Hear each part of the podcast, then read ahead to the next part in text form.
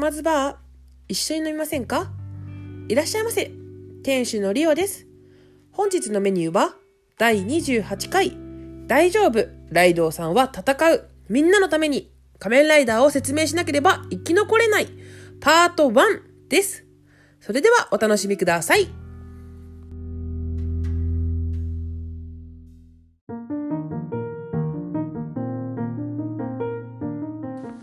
今回は冬のライオンとお後がよろしいようでの椿ライドウさんと仮面ライダー、クーガ、アギト、龍騎についてお話ししています。えー内容にネタバレが含まれますのでご了承ください。えーライドウさんありがとうございました。ではお楽しみください。ある日、熊さんのバーを見つけたよ。ちょっとこれは恥ずかしすぎるか。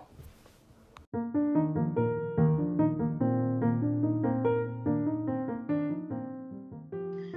い。では、まずは第1作目の仮面ライダー、クーガからお話ししていきたいと思います。はい。えっと、まず、えっと、仮面ライダークーガは、うん私はですね、見てたんですけど、うん子供の頃に見てたぐらいで、はい。あんまり内容的に詳しくはしっかりは覚えてないんで。うんうんうん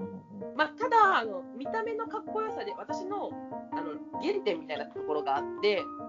クはいーガがあまりにも見た目がかっこよかったんで、うん私は仮面ライダーが好きだってなったところもある作品ではあります。うん。まず、えっと、出てくる俳優さんって、えっと、誰でしたっけ？えー主役をやってるのが小田切丈さんで、あと、いろんな人が出てはくるんですけど、有名な人っていう意味で言うと、いわゆるおやすさん的な役割をしているのが、えっ、と、シティボーイズの鬼太郎さん、ああ、そうでしたね。おやすさん的なポジション。うんうんうん。えー電話に出るときに必ず、オリエンタルな味と香りのお店、ポレポレですって言おうとするんだけど、最後まで言わないっていうのが定番で、ギャグであって、あの途中まで言うと、あ、ユうスケ？とか言い出しちゃうっていうパターンが毎回自分から言わない。そう、最後まで言ったことは一度もないっていうのが、一度な一度あるのかな？一番最後に一回言ってるのかな？そんなような感じの設定でしたね。はい。はい。えーっと、仮面ライダー自体について教えてもらえますか？はい。えっ、と、ヒーローそのもののクーガー、仮面ライダークーガーは、この作品の中で仮面ライダーが出てくるのはクーガだけなんですね。えっと、この後出てくるいろんな平成仮面ライダーって一つの作品の中に複数の仮面ライダーが出てくるんですけど、えー仮面ライダークーガに限ってはクーガだけしか出てきません。で、えークーガ自体のモチーフは、えーとまあ、名前の元にもなってるかもしれないですけど、えー、とクワガタですね。えーまあ、昭和の頃にストロンガーっていうカブトのやつがいたんで、カブトムシがいたんで、その辺の影響もあるみたいです。へえ。へえ。なるほど。えーはいと、変身の時に使うのが、えー、とこの頃、まあ、これもやっぱり後半になってくるといろんな道具を使いながらになるんだけど、やっぱり昭和の雰囲気をこう引き継いでいるので、えー変身アイテムとしては、ベルトだけ。うんうんうんうん。で、しかも第1話の時に、古代遺跡から見つかったベルトを腹に巻いてみたら腹に吸い込まれるっていう、なんかわけのわからないことってありました、ありました。それ以降、腹の中に収まってる、体のボディの中に収まってる状態でベルトはあって、変身するときになると、表面に出てくるみたいな設定になっているベルト。えっと、これがね、アークルっていう名前があるらしいんです。アークル？へえ。はい。で、えーと、そうね、そうですね。はい。なんか中に入ってく、入った時にめっちゃびっくりしました。びっくりするよね。で、本人もびっくりして痛がってたりするし。そうそうそう。なんかすごい衝撃的で、でもなんかね、あれでしたね。そうか。ちなみにキャッチコピーは何ですか？はい。えっ、と、正式なキャッチコピーとしては、A New Hero, A New Legend っていう風に、えっ、と、うんオープニングのタイトル仮面ライダークーガーって出てる、上と下に出てるんですよ。A New Hero, A New Legend。新しいヒーロー、新しいっていうのが出てて、で、あの、名台詞的なところで言うと、えっ、と、名台詞でもないんですけど、えっと、よくコマーシャル的なところでよく使われるのは、見ててください、俺の変身って言って変身するっていうのが、割とよく使われますね。あの言葉的に言うようなセリフでもないんだけど、まあ、見せ場っぽいシーンということではそういう感じですかね。はい。うんうんうん、ど。作品ってどういう作品ですか？作品そのものについてはさっきも言ったようにクーガだけ仮面ライダーとしてはクーガしか出てこなくて、で、えーと、敵は、えーと、世界征服を企む悪の組織とかじゃなくて、えー、古代の、えー、民族みたいな感じのグロンギっていうのが出てくるんですね。で、グロンギ語っていう古代言語みたいなのを喋ってるんですけど、で、えー、なんかストーリーの中の説明によると、えーと、人間と基本的には変わらないんだけど、魔石ゲブロっていう石を体の中に取り込んでるので、めちゃめちゃ強いっていうことみたいです。うんうん、で、まあ、要するに怪人なんですよね。で、この、えーと、グロンギっていう怪人たちは、えーと、人間を殺すゲームみたいのをやってて、でそのゲームの成果によって自分のランクがアップしていって、そのランクが一番上まで行くと、あの世界を支配する力みたいなのが手に入れられるみたいな状況になっているので、人を襲ってるっていうのがあるんですね。で、一方で小田切城は、まあ、興味本位というか、呼ばれた気がするとかいう理由で、ベルトを巻いたりしてるんですけど、で、それをきっかけにして、クーガーに、仮面ライダークーガーに変身できるようになって、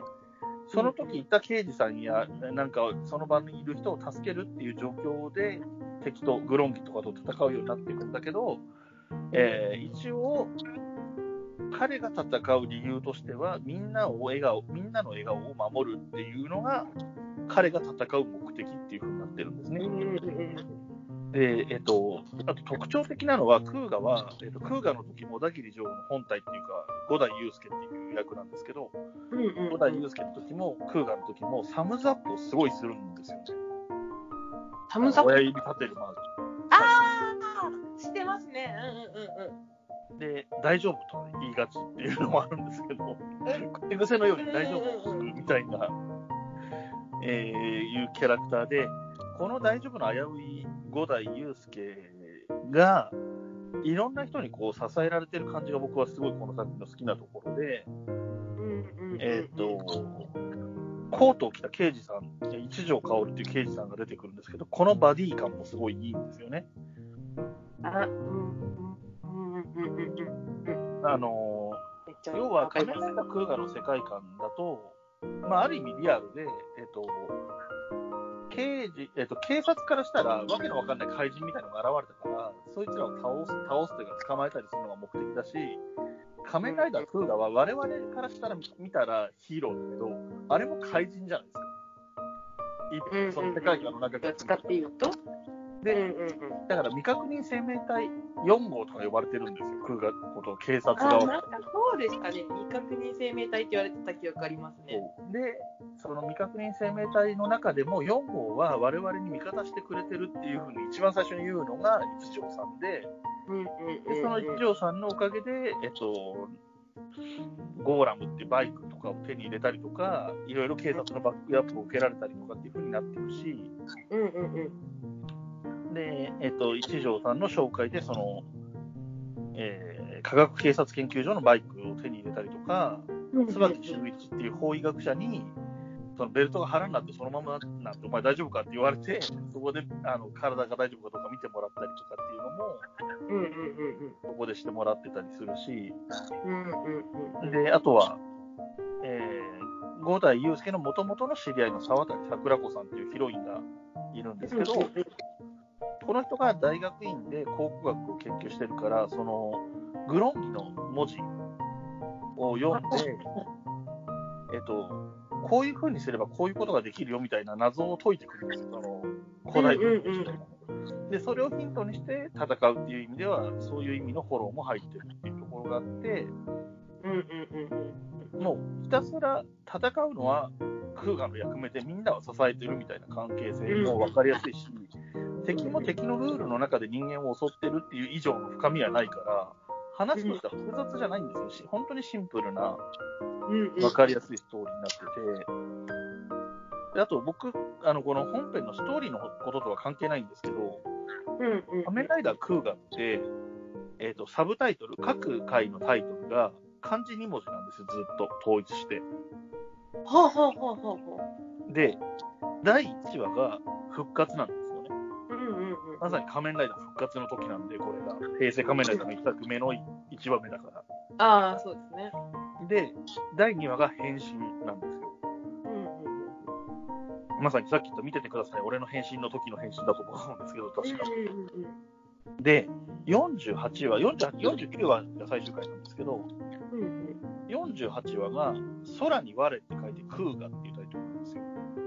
ほうほうほうほうほ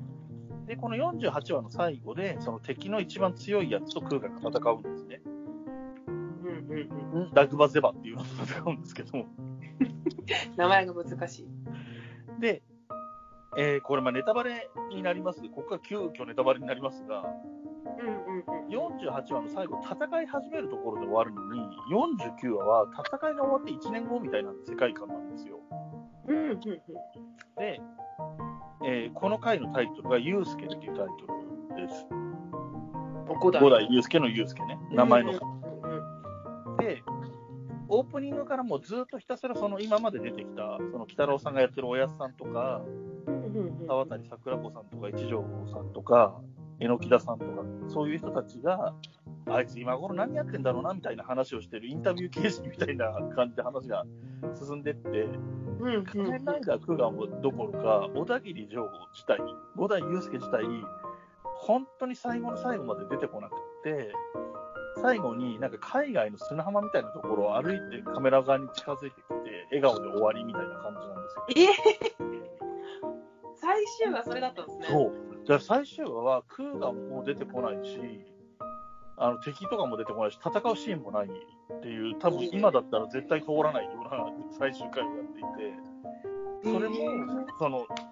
一作目だからできた魅力なんじゃないかなって思いますね。でそういうところも含めて好きな作品ですね。えーはいまあなんか最終話はあの一番最後のラスボスと戦ってるところが最終話かと思ってました。そう、それ次が、そうそう、48話で戦い始めで終わってて、49話ががっつり戦うのかなって思わせといたら、それがもうない、やらないっていう。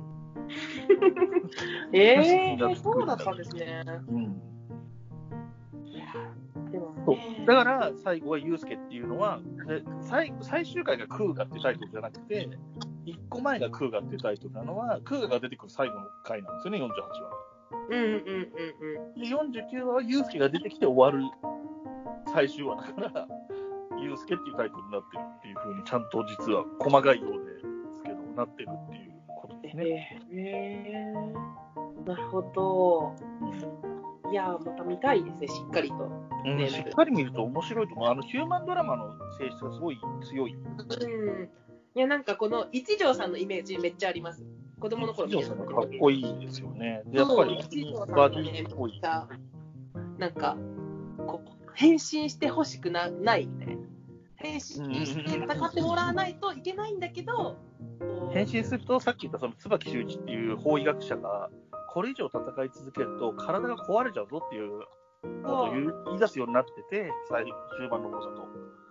だから、次女さんも無理はさせたくないけど、クーガーに戦ってもらわないと、このグロンギが倒せないっていう状況があるっていう、ね、こう、やるせない感じがあって、なかなか、そこも魅力ですね。そうだから多分子供の頃はそこをあんまり分かってなかったけど今大人になってみたら絶対面白い作品なんやろうなっていうふうに思ってはい。ますね。はい、僕もおすすめです、クーガー。はい。はい、じゃあクーがこれで何か思い残すことなく大丈夫ですか？はい、大丈夫です。はい。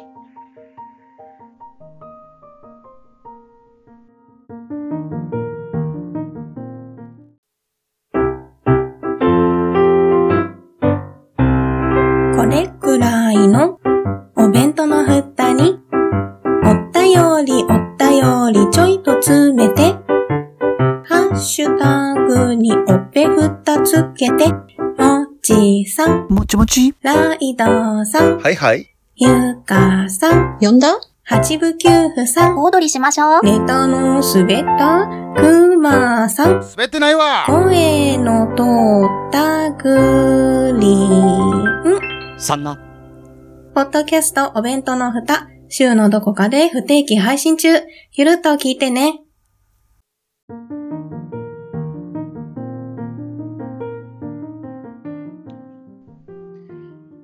はい。では、次は2作目の仮面ライダーアギトについてお話ししていきたいと思います。はい。仮面ライダーアギトについてはですね、私は、えー、と仮面ライダー好きって言っているんですけど、仮面ライダー好きだったので、もちろん全部見てたはずなんですけど、全然ね、ちょっとストーリーの方でね、全く覚えてなくて、うん。なので、またちょっと、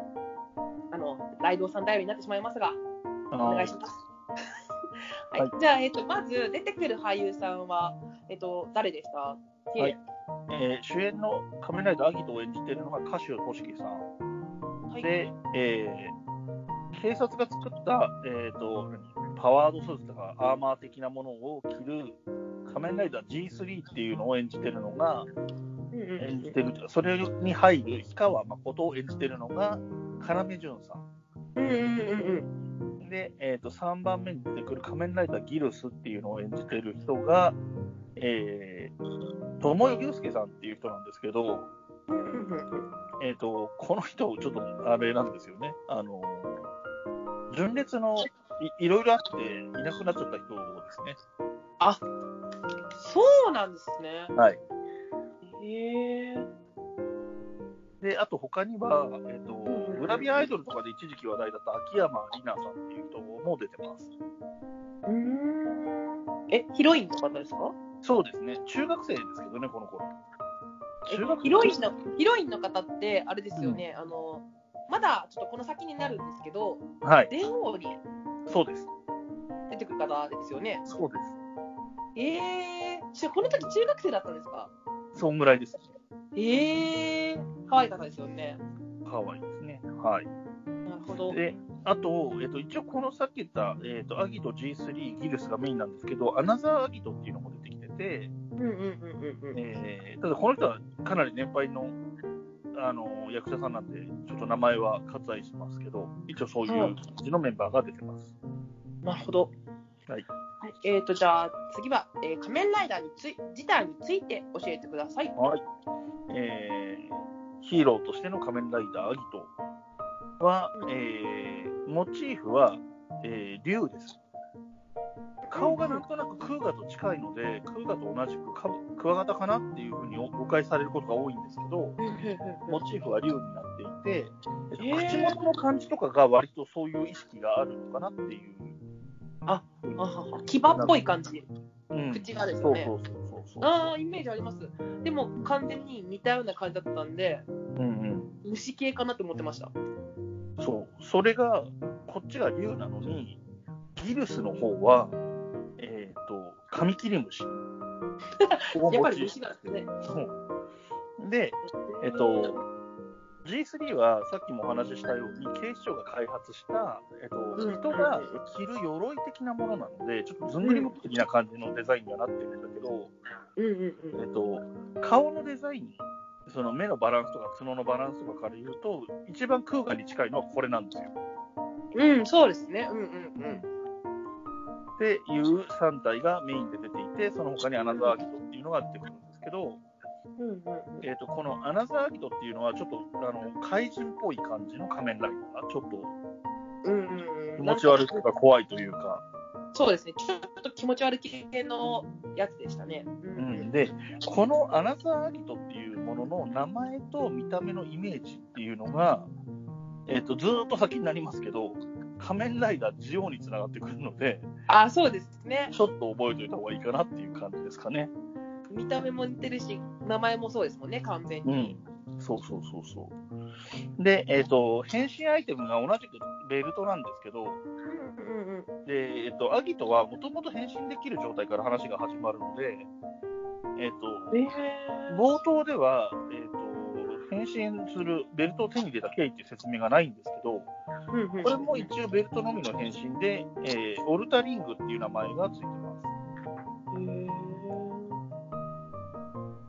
なるほど。はい。と、それではキャッチコピーは何でしょうか？えーキャッチコピーは、えー、と予告編の最後で言われるフレーズなんですが、えー目覚めろその魂っていうのがキャッチコピーですね。毎回、えー予告の最後で言われる。えー目覚めろその魂も、割と雰囲気で言ってるようなフレーズなんですけど、実は主人公の津上正一が記憶喪失なので、へ目え覚めろその魂っていうのも意味があって言ってる言葉なんですよ。かっこいい言葉なんとなく言ってるわけではないんです。えー、そうなんです。いや、かっこいいと思いました、今。まあかっこいいですけどね、その統治法的な感じもかっこいいんですけど、うんうんうんうん。うん、え、しゅ、しゅえ、記憶喪失。うん。うん。主人公は記憶喪失で、うんうんうん。えー、とこのまま、えー、と話のざっくりした概要の方に入っていっちゃいますけど、ああ、はい。えー、とさっき言った、えーマナっていう秋山里奈さんが演じてるマナとかと一緒に住んでるんですね。で、まあ、ちょっとひあの記憶喪失の状態で拾われたような感じで、別に親戚とかでもない家でお世話になってて、そのお世話になってる代わりに家事全般を担当してる。えー、とそのその家のお父さん的な人は大学の教授なんですけど、その人の奥さんは多分亡くなっちゃってるのかな、出てこなくて。で、女性もいるけど、まだ中学生だったりするから、家事はその主人公の津上正一が全般になってるっていう感じのポジションで出てきて、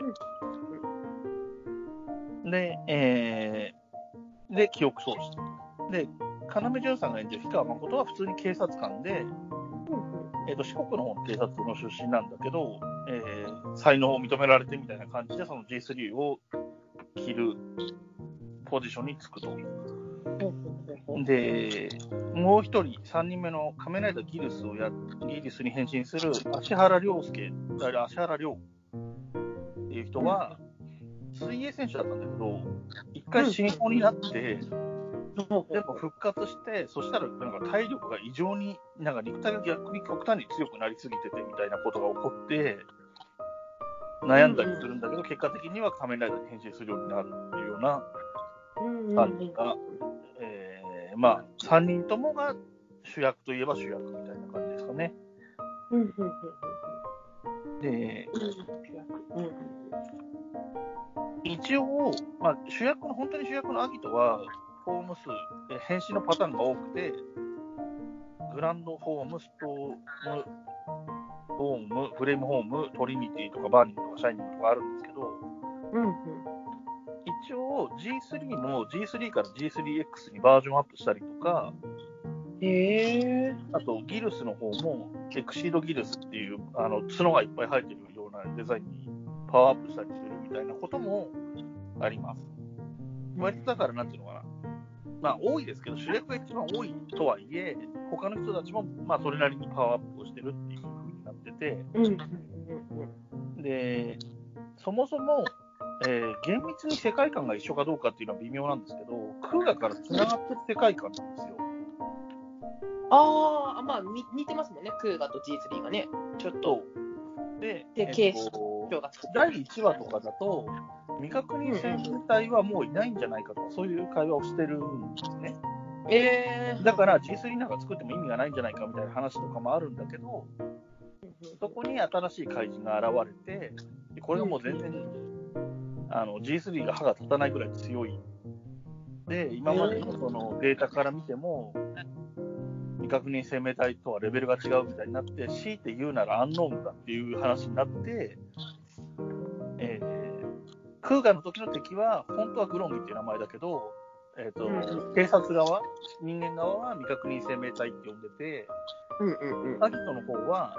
えーと、警察側はアンノーンって呼ぶようになる。うんうんうんという感じですね。で、えー、仮面ライダーアギトは、実はこれすごいめちゃめちゃ話複雑で、へえ。えっ、と、最後の方まで行かないと出てこないんですけど、闇の力っていうのと光の力っていうのが出てきて、まあ、人人なんですけど、これのせで何？神と悪魔みたいな存在ですよね。そういうのの、せめぎ合いとかがいろいろあって、どっちかが、どっちかを、や闇の力が元なのかな。でそれが生み出した自分に似た光の力っていうのがあるんだけど、これが人間に味方しすぎるからっていうので、闇の力はこの光の力を倒すのよ。ええ倒した時に最後の力で現れた地球上のとある船の上で、その用意してきていた光の力が持ってる能力みたいのを受け継いだのが、津上正一っていう主人公みたいになってるのね。ええでそのエネルギーを受け取った時に周りにいる人がいっぱい死んじゃったりしてる事件があって、それが暁号事件っていう事件になってて、この関係者がこういろいろその敵のアンノーンから襲われたりすることが多いみたいなことになってて、そこは刑事物的に推理もされたりするんだけど、結構ね、そのクーガのシンプルな話から比べると極端に複雑になってて、ええそう。で、そのギリスにはギリスの物語があるし、うんうんうん氷川のことには氷川のことの物語があるしっていう感じにもなってるし、うん。えっと、津上正一も記憶喪失だっていう話したじゃないですか。うん、はい。本当は、沢木っていう名前なんですよ、津上正一って。え、まず名前から？名前から違って、でしかも、うん本当の津上正一っていうのも出てくるんだけど、そいつはそいつで状況をは把握した上で、あえて沢木って名乗ってるみたいな、めちゃめちゃ複雑な話になるんで。いや、それは難しいですね。うん、でこれはね、じっくり見て楽しんでもらいたいと思うんですよ。あの、流し見じゃなくて、ちゃんと見ないと、そういう細かいところまでわからないっていうか、難しいかなとは思うんで。うんうんうんうん。で、えーその、主人公である津上正一の戦う目的みたいな話をちょっとだけすると、うんうん。これ、セリフの中の出てくる話で、あの、みんなにそれぞれ居場所があるよね、の居場所は中層室ってこういう状況だからお世話になってるけど、ここが今の僕の居場所だよ、みたいな話もあった上で、そういうみんなの場所を、俺が守れたらいいなって思っているっていう言い方をするのが、まあ、仮面ライダーアキトが戦う目的ってことなのかなっていうふうに思います。あのー昔から結構よく言われてるんだけど、正義のために戦うっていうのは仮面ライダーは基本的には言わないんですよ。うんうんうんなので、ちょっとニュアンスの違うこういう言い方をしたりしてます。うん。なるほど。はい。はいありがとうございます。はい。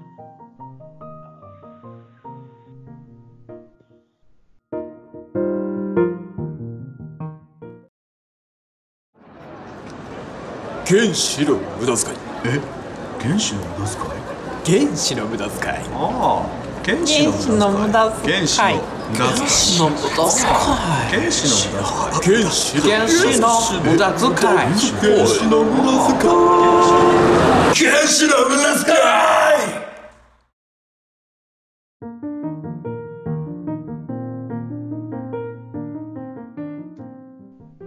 はい。それでは、えー次は第3作目の仮面ライダー、龍騎についてお話ししたいと思います。はい。仮面ライダー龍騎の頃はですね、私はもうしっかり全話見てるっていう感じじゃなくて、ざっくり見てたんですけど、うん。まあ、あんまりまた内容を覚えてなくて、うんうん私はですね、全然メインライダーじゃないんですけど、うん。仮面ライダーナイトうんっていうライダーが出てくるんですけど、その人の、そのライダーの時の見た目がめちゃくちゃかっこよくって、うん。ただ私の中の仮面ライダーって、クーガがやっぱ一番最初に見てるし、クーガが私の中の、うんうんなんていうの、あれなんですよ。仮面ライダーの定義みたいになってて、うん龍騎がちょっと見た目が、まず、そのクーガみたいな目が隠れてるんですよね。網みたいなのがついてて。そこからちょっと、ね。そうそう、それがちょっと、あと、角が生えてない。角っぽい感じが、シャキンってなってないっていうのが、クーがあるとまで言ってると。そうなんですよね。それがあったんで、ちょっと、うーんってななってた作品ではあります。まあ、でもね、今見るとね、全然ね、また違うと思うんで、ただなんか、あの、あとは、この頃は思ってなかった、もちろんやってなかったんで思ってなかったんですけど、うん。またずーっと先の話なんですけど、うん。いつか話すと思うんですけど、えっ、と、変身前の方が、うん。仮面ライダーナイトの、うん。あうんうん。がジオウのケイツにめっちゃ似てますってよね。ああ、似てる似てる。そう、なんかうん。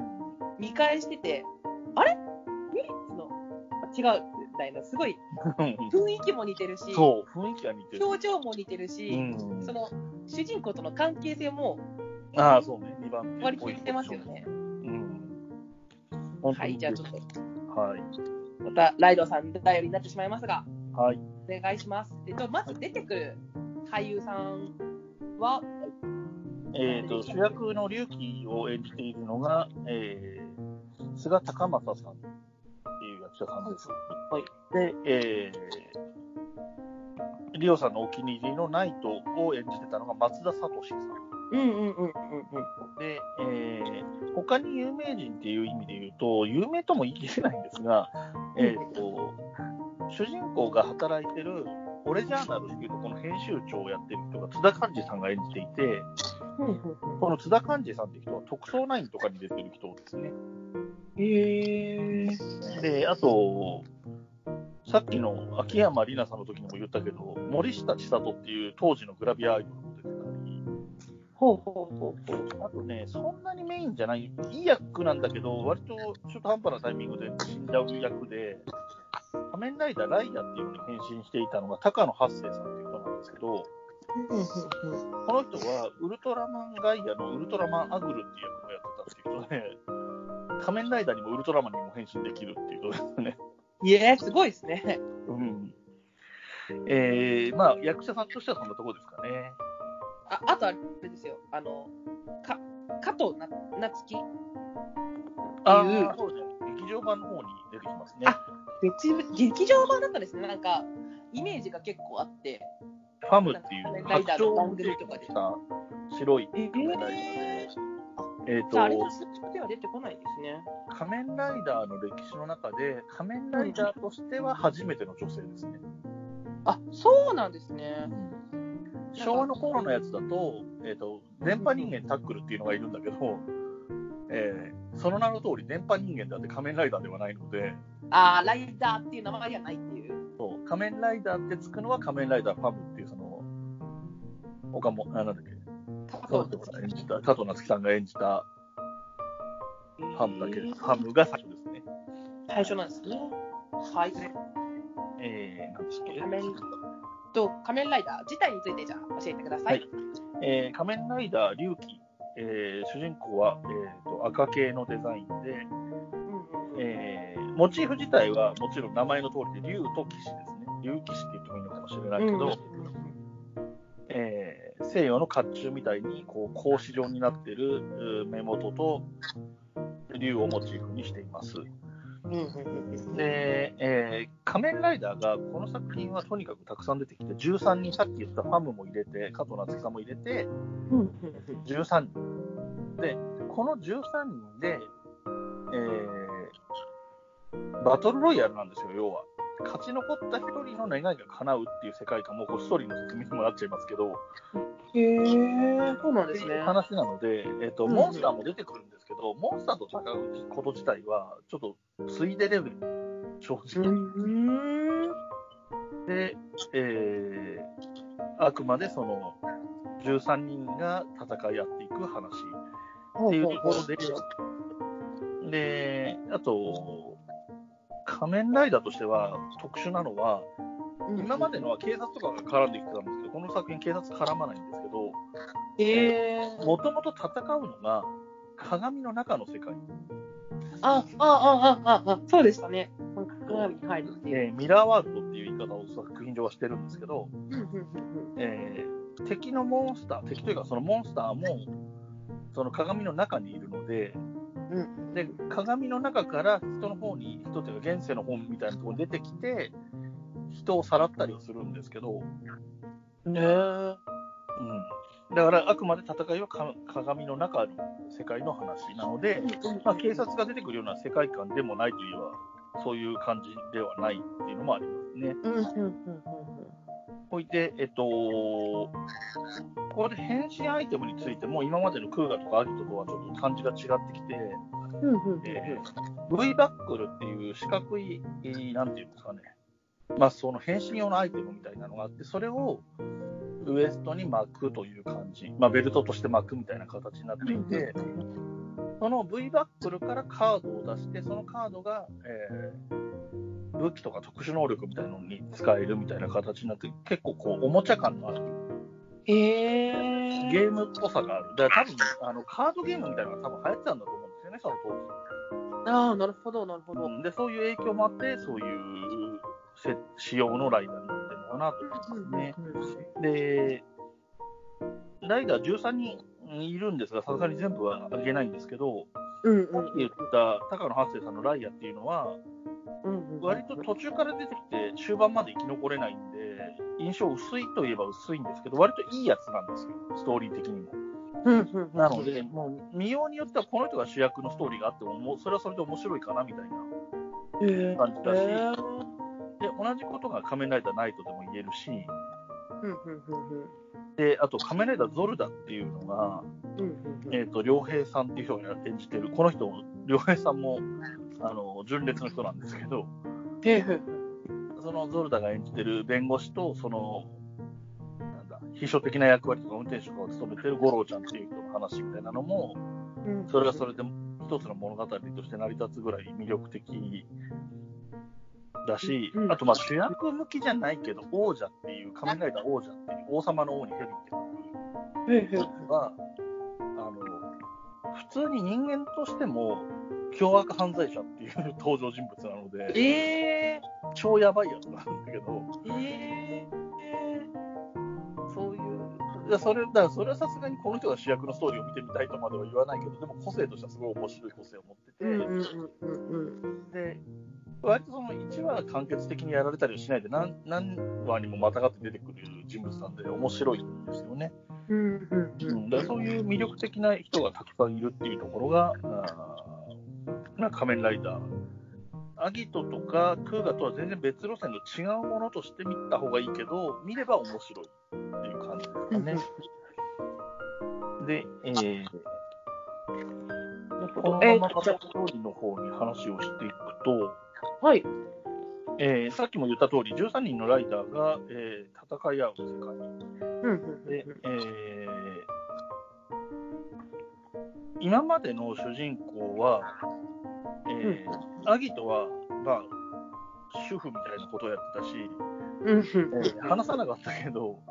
えー五代祐介は何もしてないんで、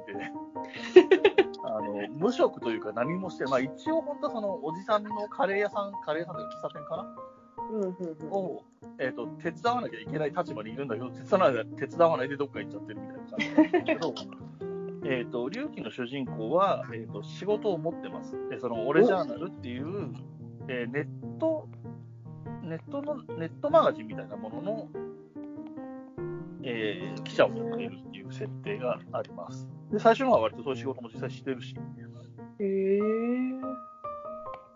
なるほど。うん、で、そうですね。で、ミラーワールドっていうのは、があって、ミラーワールドと、えっ、と、現実の世界っていうのは、現実の世界にいるものは、ミラーワールドの中に長くは入れないんですよ。へえ。で、ミラーワールドの中にいるモンスターは現実世界には長くは入れないので、現実世界に来て人を襲ったら、それを、そいつを捕まえて、ミラーワールドに入ってっちゃうみたいなイメージなんですよね。うんうんうん。で、仮面ライダーも戦うときにはミラーワールドの中に入って戦うんだけど、うん時間制限があるから、ある程度以上は長くはいられないので、途中で、何決着がついてなくても戻ってきたりすることもあるへえ。みたいな不思議な世界観で、うんで、えーこのミラーワールドの話は、俺もネタバレの話を先に、先にそろそろしちゃうと、うんうん。ヒロインの神崎結衣っていうのがいるんですね。うんうんうん。このヒロインの神崎結衣がもともとその、このミラーワールドのことを気にしてて、その秘密を探るとかっていうのを仮面ライダーナイトと一緒にやってるんだけど、でそこに龍騎も加わってくるみたいな話なんだけど、うんうんうん。実はこの神崎結衣っていうのが、もうちっちゃい頃に死んでるんですよ。え？ほうほうほうほう。で、そのなんていうのな、どう説明していいのかわかんないけど、まあ、実際には死んでる人間が生きて大人になってる状況としていて、で、えっ、と、さっき言ったその13人のライダーが戦って、うん。勝ち残った人の願いが叶うんだけど、うんそれで神崎結衣をそのまま人間、生きてる人間として、今の状態のものを生きてる人間として更新することが、えーこの世界に一応めちゃめちゃ詳しく関わってる神崎結衣のお兄さんがい神崎史郎っていうのがいるんだけど、この人の狙いはそれなの。で、えーと、ナイトとかは自分の恋人、死んじゃった恋人を生き返らせるとかだったかな。へでえっ、と、龍騎は巻き込まれてライダーになっちゃってるんで、なんとなく戦ってるのよ。ーだから目的もフラフラするし、まあ、最終的にはなんとなくこうみんなが幸せになれればいいみたいな感じではいるんだけど、結構その戦う目的を失っ見失ってる感じもあるっていうところもまあ魅力といえば魅力になっている。でかちなみにミラーワールドっていうのの中に出てくるモンスターがいろいろいるのね。えー、と結果的には龍騎と契約するドラグレッダーっていう赤い竜とか、ナイトと契約するそのコウモリみたいなやつとか、ライオン、エイヤーとか、とか、えー、と王者だったら、えーコブラとかっていうのがいるんだけど、このモンスターも、えー、と実は子供の頃に神崎結衣が、えーお絵描きしてた絵がそのままモンスターになってるっていう設定があったりするので、もう事実上ミラーワールドっていうのを作ってるのは神崎結衣なの。ほうほうほうほう。ほっていうような話になっていて、あとさっき言おうと思って言い忘れちゃったのは、そのキャッチコピー言ってないああ、そうですね。キャッチコピー。はい。キャッチコピーですね。えーキャッチコピー、戦わなければ生き残れないっていうかっこいい感じの、かっこいいですね。まあ実際ね、13人のサバイバルなので、戦わないと生き残れないんですけど、ほうほうほうほうなるほど。はい。はい。ありがとうございます。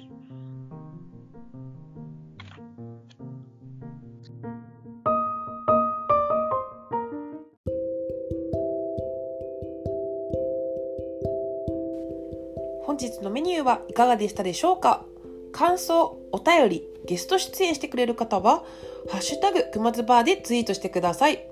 ハッシュタグのくまずバーは全部ひらがなです。そして、くまずバーのメールアドレスもついにできました。読み上げます。k-u-m-a-z-u-b-a-a at gmail です。くまずバー at gmail です。え DM の方も大歓迎です。またのご来店お待ちしております。ありがとうございました。